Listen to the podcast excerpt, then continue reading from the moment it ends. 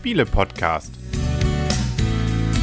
www.spiele-podcast.de Herzlich willkommen zu einer neuen Ausgabe vom Spiele-Podcast, im Internet zu finden unter www.spiele-podcast.de und hier rund um den Spieletisch sitzen die Michaela Und der Christian.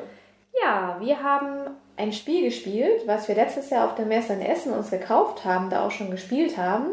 Imperial Settlers heißt das Spiel von Ignazi, ich glaube den Namen kann ich nicht richtig aussprechen, Trevicik. Tre, Tre, Entschuldigung bitte, aber ich kann ihn nicht richtig aussprechen. Auf jeden Fall hat er auch Robinson Crusoe gemacht. Ähm, ja, und das haben wir mal ausprobiert. Haben wir jetzt seit langem, wie gesagt, letztes Jahr auf der Messe haben wir es gekauft, da haben wir es auch schon mal gespielt danach. Und jetzt haben wir es seit langem mal wieder aus dem Schrank, aus dem Keller geholt und mal wieder gespielt. Und was ist das denn für ein Spiel? Ja, im Prinzip ist es fast eine Art Kartspiel, kombiniert mit so ein bisschen äh, Worker Placement, wie man so schön sagt. Also es geht darum, man, hat, äh, man sucht sich eine Rasse aus, ein, ein Volk. Und zwar in der Grundversion ist es so, dass es da einmal die Römer gibt, es gibt die Japaner, es gibt die Ägypter und es gibt die Barbaren. Und äh, zu jedem Volk gibt es entsprechend äh, eine, ein, ein, ein Set an Karten, die wirklich dieses Volk einzigartig macht, mit verschiedenen Auswirkungen. Und dann gibt es noch einen allgemeinen Kartenstapel, der eben auch jedem zugänglich ist. Und aus diesen beiden äh, Kartensets, sag ich mal, wird entsprechend dann ein äh, Spielplan oder eine eigene Zivilisation aufgebaut. Ja, also wir können noch mal ganz kurz sagen, was ich gerade ganz vergessen hatte. Die Rahmendaten fehlen natürlich noch. Deshalb komme ich so in Stocken, da war ich so ein bisschen irritiert, da fehlte doch was. Ähm, Das Spiel kostet ungefähr 35 Euro, ist ab 10 Jahre. Spielzeit wird angegeben mit 45 bis 90 Minuten. Das kommt auch ganz gut hin. Also wir haben zu zweit immer so 60 Minuten gespielt. Das allererste Spiel haben wir allerdings auch knapp fast zwei Stunden gebraucht, weil die Anleitung doch sehr umfänglich ist und ist ab für ein bis vier Spieler. Wobei man muss echt sagen, also ich fand es jedenfalls so, wir haben es jetzt wie gesagt sehr lange nicht gespielt und wir haben echt schnell wieder ins Spiel reingefunden. Also ich hatte mir die Anleitung nochmal durchgelesen im Vorwege, bevor wir es nochmal gespielt haben, hat es dann Christian nochmal so ein bisschen erklärt und man kam wirklich super schnell wieder in das Spiel rein. Also wenn man es einmal gespielt hat, finde ich, ist die nach einer längeren Zeit wieder Einfindung auch nicht so schwierig. Ich habe das Spiel auch mal alleine gespielt. Ähm, mit, ja, habe ich mal. gar nichts von. Ja, Du spielst. Spiele alleine ohne mich? Ja, wenn man es alleine spielen kann. Aha. Ähm, hat mir aber nicht so gut gefallen. Nicht aber vielleicht auch daran, ich spiele nicht so gerne alleine, muss ich zugeben. Von daher, vielleicht für Leute, die alleine spielen mögen, vielleicht gefällt es denen. Mir hat es da nicht so gut gefallen. Aber wie gesagt, das liegt dann auch eher daran, dass ich nicht so gerne alleine spiele. Ja, wie Christian schon gesagt hatte, wir haben hier halt eine ganz, eine Vielzahl von Karten. Jedes Volk hat erstmal sein eigenes äh, Völker, seine eigenen Völkerkarten und dann gibt es noch den allgemeinen Kartenstapel. Ist in dem Sinne kein Brettspiel, weil ein richtiges Spielbrett haben wir nicht. Wir haben jeder vor uns ausliegen so einen kleinen, ich sag mal, so einen, so einen Stab, so einen, äh, ja, was soll man dazu sagen? Ja, ein dünnes Brettchen im Prinzip, an das man die Karten anlegen kann. Genau, das, da, gibt, da steht einmal die Rasse drauf und auch zur besseren Übersichtlichkeit, denn wir haben verschiedene Karten. Es gibt zum einen Aktionskarten, es gibt Produktionskarten und es gibt Fähigkeitenkarten und die soll man halt der Übersichtlichkeit halber ordentlich anlegen und das kann man an diesem Völkertableau und da sind zum Beispiel auch die Sachen drauf, denn man braucht Rohstoffe auch um Karten zu kaufen. Jedes Volk bekommt am Anfang Rohstoffe und auch, also in dem Spiel wird alles Waren genannt. Das Waren sind dann Karten, das sind die Rohstoffe, das sind People, ähm, die man bekommen kann. Und am Anfang bekommt man halt, jedes Volk hat eine unterschiedliche Anzahl und auch Art von Waren, die man bekommt. Das können People sein, das können Karten sein, das können Verteidigungsplättchen sein, Angriffsplättchen sein. Und je nach dem Volk, welches man spielt, bekommt man die in der Produktionsphase. Ähm, ja, und dann spielt man halt über insgesamt Fünf. fünf Runden und jede Runde teilt sich halt in ein paar Phasen auf. Am Anfang kommt immer die Kartenphase, da zieht man erstmal Karten. Im ersten, in der ersten Runde hat man sieben Karten auf der Hand. Dann kommt als zweites die Ertragsphase, da guckt man, was bekommt man gemäß seinem Völkertableau an Waren, sprich also Rohstoffe, People oder Verteilungsplättchen und so weiter. Dann kommt die eigentliche Aktionsphase, das ist eigentlich das, was das Spiel ausmacht. Da kann man nämlich Karten kaufen. Da muss man für die Karten, die man kaufen möchte, um sein, ich sag mal, sein Volk weiter auszubauen, die Baukosten bezahlen, die auf der Karte angedruckt sind. Man kann eine Karte vernichten, dann bekommt man die Vernichtungsprämie. Man kann Handelsabkommen treffen, dann bekommt man die Ware auch nochmal in der Produktionsphase, aber auch sofort. Man kann beim Gegner Gebäude vernichten. Das ist auch immer sehr schön genommen. Gut, Machst du ja sehr gerne. kann ich wahr. Natürlich Nur, dass die du da das waren, nicht ich. Ja, aber trotzdem Es war eine. Hochzivilisation, eine Hochkultur. Aha. Und man kann einen Aktionsort aktivieren und man kann Arbeiter gegen Rohstoff oder Karten tauschen. Man kann also insgesamt fünf verschiedene Sachen in der Aktionsphase machen. Maximal darf man eine zur Zeit machen und dann ist der andere dran. Wenn man nichts mehr machen möchte in der Aktionsphase, dann passt man. Dann kann der andere Spieler noch so lange weitermachen, bis er auch passt. Das kann manchmal für den anderen, wenn er schon früh gepasst hat, sehr frustig sein. Downtime sein. Genau, da kann man sich mal einen Kaffee oder sowas holen. Ähm, hat aber auch den Vorteil, wenn man gepasst hat und der andere hat sich vielleicht gerade noch ein zweites Angriffsplättchen besorgt, um ein Gebäude bei einem zu vernichten, kann er eigentlich angreifen. Und Genau, da ist man safe. Also wenn man gepasst hat, ist man safe vor Genau. jeglichen Angriffen anderer Mitspieler. Genau. Und am Schluss kommt dann noch die Aufräumphase. Das ist nämlich auch das, finde ich, tricky an dem Spiel. Alles, was man hat, kommt weg. Das heißt, man behält nichts außer dem, was man lagern darf. Das ist meistens eine Sache. Zum Beispiel ich gerade als Barbaren konnte Piepe lagern, aber alles andere, Rohstoff und so weiter, was man hat, ist weg. Weg, weg. Genau. Dann startet man mit Null, kriegt wieder eben die völkereigenen äh, Erträge und das, was man eben aus den Gebäuden quasi generiert, die eine Produktion entsprechend aufweisen und aus den Handelsabkommen. Genau. Und dann geht es wieder von vorne los. Und es geht eben darum, die meisten Siegpunkte zu kriegen. Ähm, es ist auch ein kleines Tableau dabei, wo man die äh, Spiel- oder Siegpunkte entsprechend vermerken kann. Und das geht dann über fünf Runden und wer am Schluss die meisten Siegpunkte hat, der hat gewonnen. Also Genau. es gibt keine, es gibt noch eine Besonderheit ganz am Ende des Spiels. Also man, man generiert Siegpunkte eigentlich im laufenden Spiel durch eben gewisse Aktionen. Also es gibt eben Gebäude, die äh, besagen, gib dir den Rohstoff ab, dafür kriegst du dann x Siegpunkte zum Beispiel. Und es gibt eine Besonderheit, am Ende des Spiels wird quasi geschaut, wie viele Siegpunkte man noch zusätzlich kriegt für alle Gebäude, die in der Zivilisation vorhanden sind. Und zwar die aus dem allgemeinen Bereich haben immer einen Siegpunkt, die aus dem eigenen Volk, ähm, die auch meistens teurer sind und haben dann immer zwei Siegpunkte. Und das wird dann nochmal addiert und wer am Schluss in Summe die meisten Punkte hat, der hat dann gewonnen. Genau, man muss halt nicht manchmal bei einigen Karten sogar nicht nur Rohstoffe bezahlen, um die Karte bauen zu können, sondern unter Umständen auch ein Gebäude, was man schon in der Auslage liegen hat, abwerfen. Das heißt, man muss unter Umständen auch schon geba gebaute Gebäude wieder zerstören. Abreißen, Genau. genau. Und diese Karten haben halt unterschiedliche, ich sag mal, Fähigkeiten. Zum, also Fähigkeitenorte gibt es ja, jetzt wäre ich aber im Aktionsort. Aktion zum Beispiel, zahle zwei People, um eine eine allgemeine, all, einen allgemeinen Ort zu zerstören. Und dann würde man halt die Zerstörungsprämie zum Beispiel bekommen. Oder zahle zum Beispiel zwei People, um zwei Schwerter zu erhalten, zwei Angriffsplättchen, um den anderen angreifen zu können. Und, und, und. Und es gibt halt auch Karten, da gibt man was ab, um Siegpunkte zu bekommen. Es gibt Karten, da kann man Rohstoffe eintauschen. Und in der Produktionsphase, wie gesagt, bekommt man ja auch Rohstoffe für bestimmte Karten, die ja als Produktionsgebäude auslegen.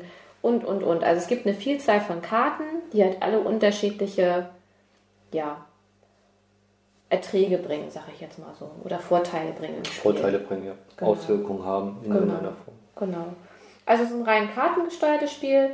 Das Schöne ist halt. Aber die, die Rohstoffe sind auch als Holzrohstoffe vorhanden. Also das schon. Also die Karten, damit macht man eben alles, aber auf die Karten werden danach eben auch die ganzen Rohstoffe wirklich draufgelegt. Mhm. Die sind natürlich dann auch enthalten. Und das ist eine ganze Menge, was so an Holz dabei ist, an Rohstoffen dabei ist. also Holz nicht als Rohstoff, sondern du meinst jetzt die Holzplättchen, wo Die Plättchen, die Plättchen, die Rohstoffe darstellen, sind aus Holz und davon sind ganz viele da. Richtig, das genau, meine ich. Das genau. meinst du dann, Ja, ne? Ja, und es, ähm, ja, haben wir eigentlich schon alles gesagt. Ne? Es gibt noch eine Erweiterung, die hatten wir uns auf der Messe auch gleich gekauft, die ähm, Nachbarschaftshilfe. Nachbarschaftshilfe. Und jetzt passend zur Messe 2016, zur Spiel 2016, wird auch noch eine Erweiterung rauskommen und zwar die Magische 3 wird die heißen und die Atlanta gibt Mhm. es als generelle größere Erweiterung. Also Nachbarschaftshilfe und NIM 3, das sind eben eigentlich nur kleine Boxen, wo ich glaube 40, Karten. 50 Karten ungefähr drin sind, Ja. die auch nicht so teuer sind. Also jetzt diese äh, Magische 3 zum Beispiel als Erweiterung soll, glaube ich, 7 Euro kosten. Nachbarschaftshilfe haben wir, glaube ich, für 5 gekauft damals Kann auf der Messe. Also das, das war ein fairer Preis. Äh, und dann gibt es eben die Atlanta. Also Atlantis ähm, wird untergehen, das ist die Besonderheit bei diesem Volk und das kommt komplett neu dazu. Kosten da, ich glaube, so knapp unter 20, 17, 16 Euro hatte ich irgendwo gesehen gehabt. Also da wird schon ein bisschen mehr dann, denke ich mal, dabei sein, weil natürlich ein eigenes Tableau dabei ist, ein eigener Grundstock an Karten und so weiter. Hast du es gerade da? Ja, 20 Euro kostet 20 Euro, das. Und es ist halt ein, genau. ein komplettes Volk, was dann halt mit dazu Ja, kommt. aber eben auch nur spielbar mit dem Basisspiel. Das, ganz klar. Mhm. Ja, kommen wir zur Wertung. Was sagst du? Ja, also mir hat das Spiel sehr schön gefallen. Also ich war jetzt auch wirklich positiv überrascht, wie schnell man doch wieder reingefunden hat, obwohl wir es letztes Jahr ja äh, gespielt haben, ein paar Mal. Jetzt haben wir es ja auch ein paar Mal wieder gespielt, aber ich war überrascht, wie schnell man dann doch wieder reinkam. Wie gesagt, du hattest dir die Anleitung ja gar nicht durchgelesen. Ich habe sie mir im Vorwege einmal durchgelesen und man, man war wirklich schnell wieder drin. Es ist ein sehr schönes Spiel. Ähm, die Nachbarschaftshilfe, die haben jetzt die Karten mit reingenommen, hm, kam es nicht so zum Tragen. Es ist nämlich hier bei dem Spiel ist es sowieso ein rein, das ist halt sehr glücksabhängig, welche Karten man bekommt, weil wie Christian eingehend schon sagte, wir haben halt zwei Stapel, einmal den allgemeinen Kartenstapel und einmal den Völkerstapel. Und man bekommt halt ganz am Anfang von jedem Stapel jeweils zwei Karten, also vom Völkerstapel und vom Allgemeinstapel.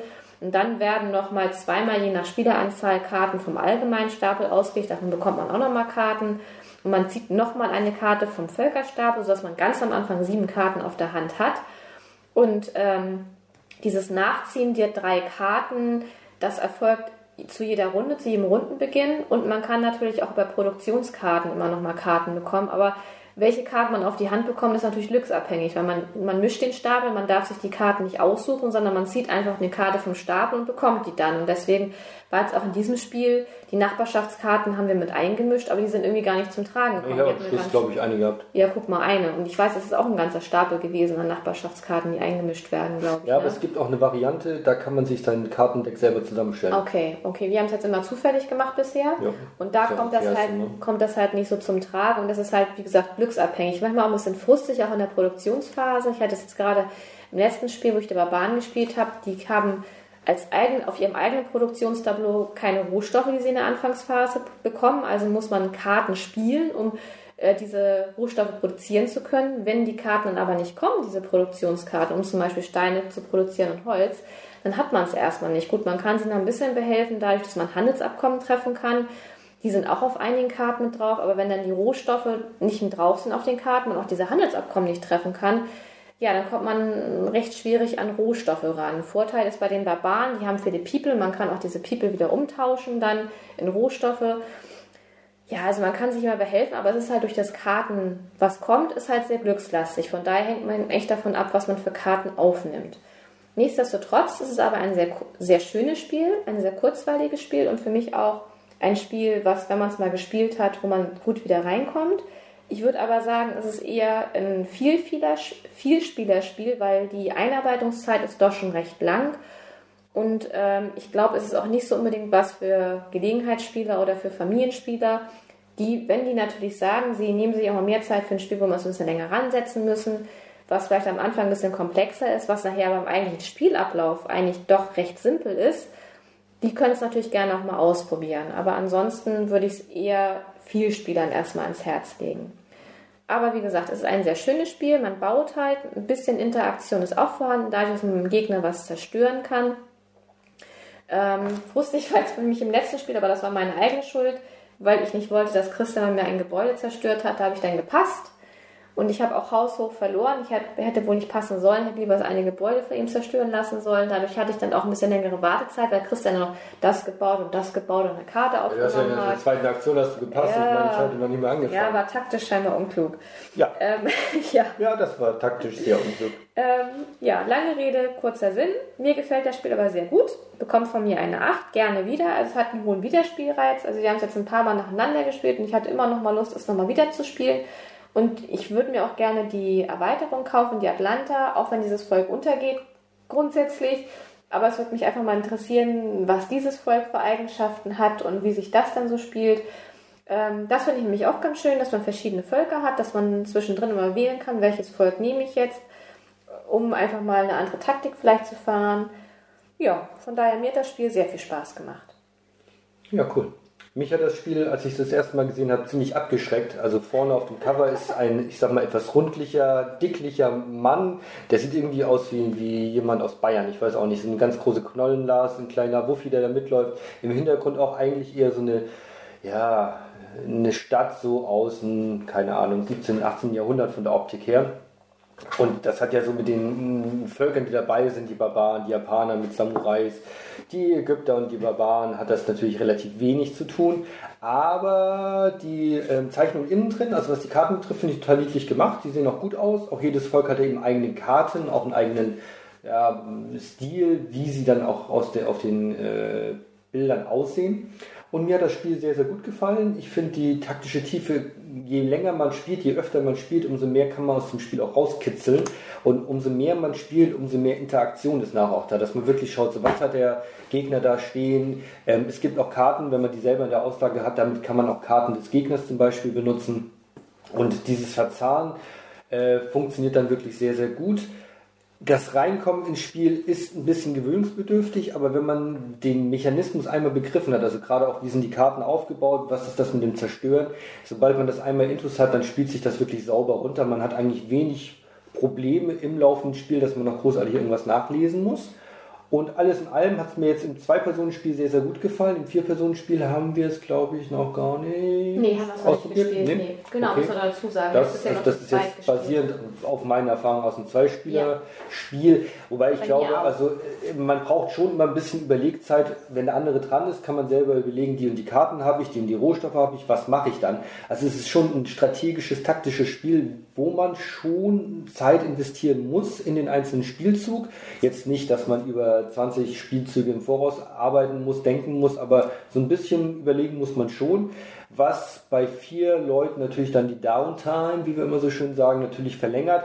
Wobei ich glaube, es hält sich in Grenzen. Also dadurch, dass man eben selber ja beschäftigt ist, immer noch am eigenen Zug zu feilen, ähm, glaube ich, wird das nicht so ins Gewicht fallen. Also insgesamt wird es natürlich verlängert sein, die Arbeit, die, die Spielzeit durch mehr Personen, aber ich glaube, das wird überschaubar sein. Von daher kriegt das Spiel von mir auch acht Punkte, aber mit einer Tendenz Richtung neun. Hat mir wirklich sehr, sehr gut gefallen und auch ich freue mich auf die Erweiterung. Ähm, gerade, dass man eben schon weiß, äh, Atlantis wird untergehen. Das heißt, man kriegt, denke ich mal, am Schluss diese Sondersiegpunkte für die Gebäude nicht, weil die sind dann ja bei Atlantis unter dem Wasser. Richtig, genau. Klatsch. Wir haben ja eigentlich gesagt, dass bei Pegasus äh, Spiele erschienen ist. Ich glaube nicht, aber jetzt hast du es ja gesagt. Genau. Und dass der Autor, der ist von Robinson Crusoe? Das hatte ich, glaube ich, eingangs gesagt. Das ist schon so lange her wieder, ne? Ja. Ja. Ähm, aber ich glaube, was du da denn mal sagtest mit der Grübelzeit, man kann ja wirklich, weil diese Karten haben ja unterschiedliche Effekte. Man kann ja erstmal ein Handelsabkommen treffen, dann kriegt man ja auch gleich die Ware. Also man muss vorher echt wirklich gucken, welche Ware bekomme ich durch die Karte, weil die, wenn ich ein Produktionsgebäude baue, kriege ich die äh, Rohstoff wie auch gleich. Also im Prinzip, man kann ja so eine Kettenreaktion machen. Ja. Und da kann man doch, glaube ich, manchmal schon ganz schön grübeln um diese Kette, die man vielleicht machen will. Ich glaube, da kann man, wenn man Grüblein spielt, doch ganz schön lange Wartezeiten. Könnte man haben, weiß ich nicht. Also ich kann auch nur für Zwei-Personen-Spiel und für mein Ein-Personen-Spiel momentan sprechen. Das hatte ich ja eingangs gesagt. Zu viert haben wir es, wie gesagt, noch nicht gespielt. Aber zu zweit fand ich es überschaubar. Ja, also, das war. Gut, das eine Mal jetzt mit dem frühzeitig passen war ja deine eigene Schuld. Ich wollte gerade sagen, das da habe ich Pech gehabt. Von daher, aber ansonsten in den normalen Spielen, ich habe mich jetzt nicht gelangweilt im Däumchen gedreht. Also ich war nee. gefühlt immer beschäftigt und selbst wenn ich zugucke, was für einen Zug du machst, weil es dann eben manchmal diese, durch diese äh, nutze ich die Karte von dir mit oder welche Karte ist zu mächtig, welche muss ich vernichten oder besser zerstören, angreifen. Das ist schon Interaktion, die passt. Und die Karten, finde ich, sind auch nett gestaltet. Also nochmal nette Bilder mit drauf und so, das ist schon nett gemacht worden. Ja, dann haben wir eigentlich alles gesagt. Ja. Wunderbar. Dann sagen wir an dieser Stelle auf Wiedersehen und auf Wiederhören die Michaela. Und der Christian. Und Freundschaft. Und tschüss. Und jetzt siedeln wir noch ein bisschen. Ja. Mal sehen, wo wir hinsiedeln. Siedeln. Vielleicht muss man mit dem Wort aufpassen. Ja, okay, das stimmt. Wir setteln noch ein wir bisschen. Wir setteln noch ein bisschen. Und tschüss.